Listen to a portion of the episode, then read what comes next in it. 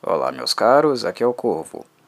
Novamente retorno para mais uma edição do segmento Cine Corvo, agora abordando um filme produzido pela histórica companhia britânica Hammer Film Productions. Não é a primeira vez que eu falo sobre a Hammer no canal, embora seja este o primeiro filme produzido por ela que realmente dedico um pouco do meu tempo e palavras. Possivelmente haverá outros no futuro, visto que a história da Hammer e do seu período mais glorioso sem dúvida entre o fim da década de 50 e a metade dos anos 60, tem um papel fundamental e marcante na forma como o horror era retratado e imaginado naquela geração, servindo de inspiração muito forte para outras tendências na sétima arte que viriam na sequência. Era característica da Hammer a manutenção de alguns pilares em suas produções, e creio que os mais marcantes e recorrentes que posso citar são o uso de obras da literatura clássica e dos monstros clássicos para criar adaptações e histórias autorais, o que deu origem a várias séries sobre eles e sobre as obras em si, as obras clássicas, no decorrer da história da Hammer. São vários filmes sobre Drácula, Frankenstein, o lobisomem, múmia e por aí vai. Segundo, o paladar e senso estético que se entrega nessas obras, sem restrição ao estilo gótico europeu, tanto em vestuário, fotografia e arquitetura. Terceiro, o cuidado em selecionar atores e atrizes realmente talentosos, o suficiente, com grande habilidade cênica, visto que os filmes da Hammer procuravam ser ricos textualmente, se constituir em verdadeiros dramas. E por fim, o grande investimento que eles faziam em termos de produção, montando cenários suntuosos ilustrativos de séculos passados, com a presença de castelos, catacumbas, teias de aranha, névoa e tudo que pudesse remeter ao macabro que habitava o mundo antigo, não mais existente. Artisticamente falando, os melhores anos da Hammer foram não apenas para os cinéfilos de horror, mas eles foram também para a sétima arte como um todo, um verdadeiro deleite. A parceria que os britânicos tinham com praticamente todos os grandes estúdios e distribuidoras americanas, visto que absolutamente todas elas queriam distribuir os filmes da Hammer na América, tamanha qualidade dos filmes, fez deles uma referência não apenas europeia, mas mundial do ponto de vista técnico e artístico. A Hammer foi a casa de atrizes e atores lendários como Christopher Lee, Peter Cushing, Ferdie Mayne, Hazel Court, Ingrid Pitt e Veronica Carson, por muitos anos, só para citar alguns dos mais marcantes. Descobrir ou redescobrir os filmes da Hammer é sempre um prazer. É como ter uma aula de cinema ao mesmo tempo em que apreciamos um bom entretenimento. O filme que escolhi hoje, The Vampire Lovers, de 1970, se deu em virtude não apenas do fato dele abordar o vampirismo, se fosse apenas por isso, haveria títulos da Hammer muito superiores que eu poderia escolher no lugar dele, principalmente os mais notórios com a participação de Christopher Lee. O primeiro motivo se deu pelo fato de estarmos aqui no fim da década de 60, onde a Hammer já começava a vivenciar um declínio e saturação, o que os levou deste modo a tentar coisas mais ousadas e ideias novas, de modo a manter o seu público-alvo interessado. O segundo motivo, por sua vez, é bastante simples a personagem Carmilla, a majestosa vampira lésbica do importantíssimo escritor irlandês Joseph Sheridan Le Fanu. Para quem não o conhece, estamos falando literalmente do berço do vampirismo literário, meus caros. O título do seu livro, Carmilla, que inclusive serviu de base para este filme, foi escrito por Le Fanu duas décadas antes de Bram Stoker nos apresentar e presentear com o seu eterno Conde Drácula, personagem mitológico baseado nos atos genocidas do monarca romeno Vlad III, o Empalador. Podemos dizer, sem o menor receio, que se não fosse por Carmila de Le Fanu, nós não teríamos presenciado o nascimento de Drácula, o que alteraria toda uma concepção da forma como conhecemos e entendemos o vampirismo no último século. Se Drácula é o rei da noite, a irresistível e diabolicamente adorável Carmila é a mãe dos vampiros modernos, meus caros. Particularmente, tenho tanto apreço pela obra de Le Fanu como tenho pela obra do Stoker, e é bem provável que eu ainda comente Carmila na íntegra um dia no canal. Dito isso, algo que eu preciso esclarecer de cara é que o filme The Vampire Lovers não é uma releitura totalmente fiel de Carmilla. Há quem afirme isso, mas certamente foram pessoas que não leram ou fizeram-no sem muita atenção, digamos. Nós não podemos afirmar isso de maneira alguma, que seja uma releitura fiel. O que podemos dizer é que, em termos de adaptação, este filme foi o que mais se aproximou da aura, do tom e da ambientação do texto original. Embora The Vampire Lovers tenha conseguido apenas uma crítica mista por parte do público, a Hammer se interessou o suficiente para produzir ainda mais duas sequências dele, vindo a constituir assim o que conheceríamos como a trilogia Karnstein. No entanto, apenas este primeiro filme, The Vampire Lovers, se aproxima realmente um pouco da obra de Le Fanu, em alguns níveis. Os demais se afastaram de tal maneira que, pessoalmente, acabaram não me agradando tanto. Um dos motivos deste filme de ser lembrado por mim, e também ser meu predileto desta trilogia, tem nome. Ingolska Petrov, mais conhecida pelo seu nome artístico, Ingrid Pitt.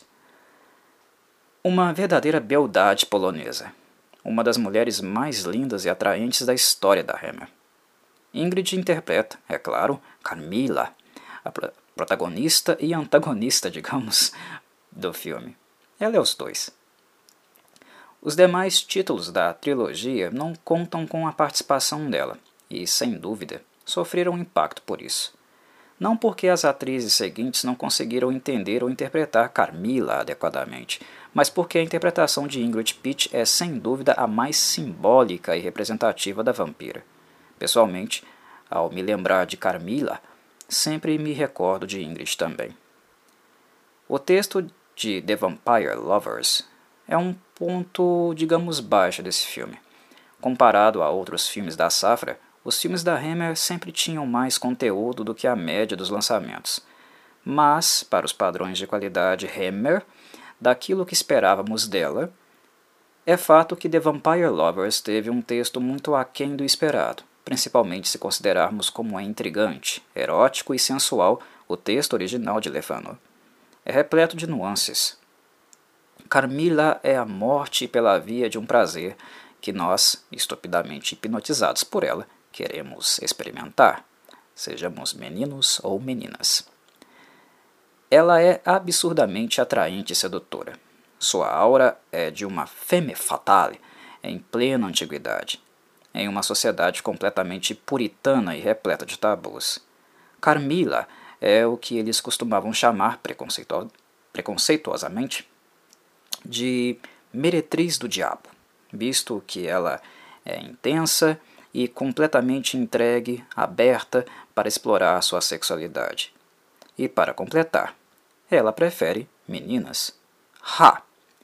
O lesbianismo, inclusive, foi algo controverso não apenas para Le Fanu, lá em 1872, foi também para Hammer, que teve alguns pequenos problemas para convencer os mais conservadores a não censurarem seu filme. Principalmente nos Estados Unidos. Eles queriam censurar o filme justamente por motivos homofóbicos, argumentando que o interesse sexual e predatório de Carmila por garotas feria a moral e os bons costumes. Ou seja, de 1872 a 1970, pouca coisa mudou no pensamento preconceituoso e tacanho dos conservadores. E em 2020 a coisa ainda continua a mesma. O processo de educação deve ser constante e um compromisso que deve também envolver a sociedade como um todo, e não apenas as pessoas que são alvo de violência física e simbólica por causa da homofobia. O fato de ser controversa e desviante daquilo que é imposto como norma é o que torna Carmila, para mim, uma obra interessante, principalmente pela época em que ela foi escrita. Le Fanu foi muito ousado ao criar a vampira. Bateu de frente com o status quo e com a hipocrisia da época também, visto que o moralismo do século XIX ficava só nas palavras, não nas ações, igualzinho hoje. E a Hammer voltou a ser ousada em 1970 ao não apenas abordar Carmila e o lesbianismo, mas também por tentar furar essas barreiras e impedimentos. Esta é uma característica constante da Hammer, por sinal. Os filmes dela eram ousados, de maneira em geral. Em The Vampire Lovers, por exemplo, além de vermos Ingrid Pitt, Kate O'Mara e Madeline Smith em cenas românticas entre si, com toques, insinuações e beijos, o filme ainda explora muito a beleza nua de Ingrid e Madeline.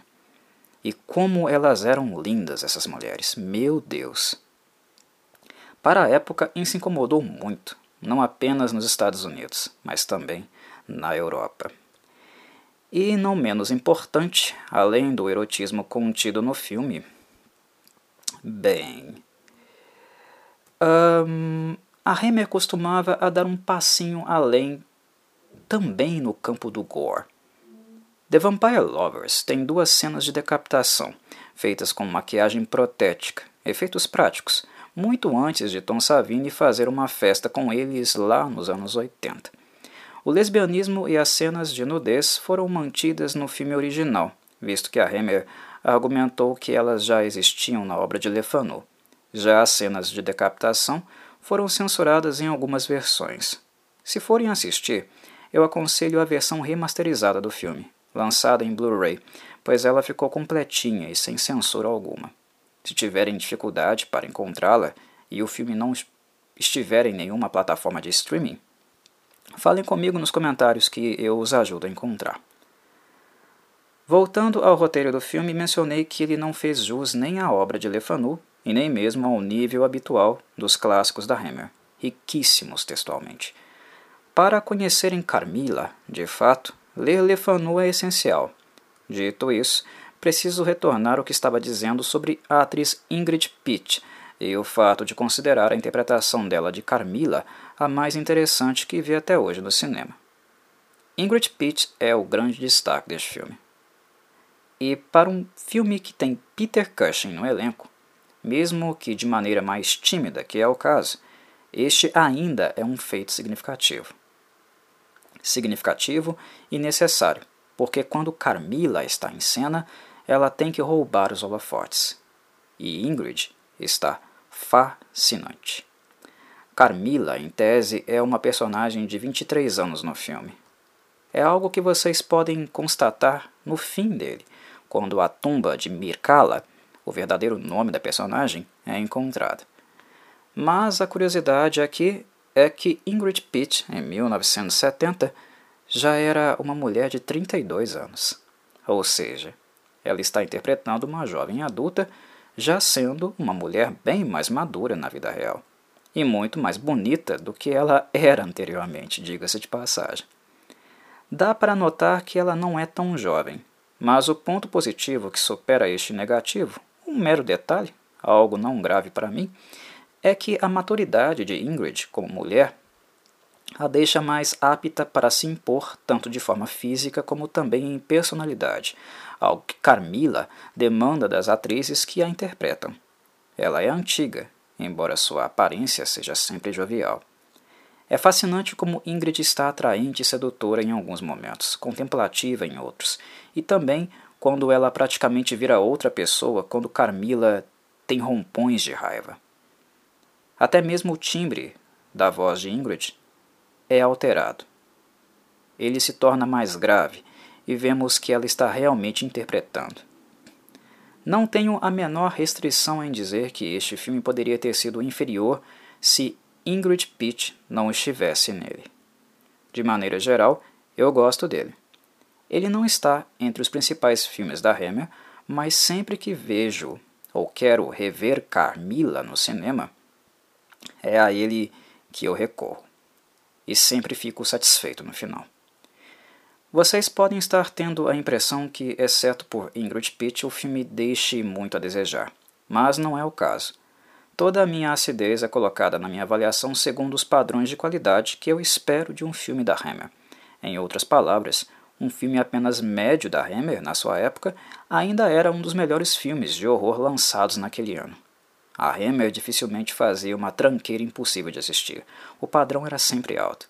O figurino, cenário e fotografia aqui são lindos. A trilha sonora, como sempre, é característica e compatível. Falar da Hammer é chover no molhado. Para aqueles que irão assistir, espero que tenham um bom filme e que se percam nos encantos da maravilhosa e diabólica Camila. Um abraço, meus caros. Até a próxima.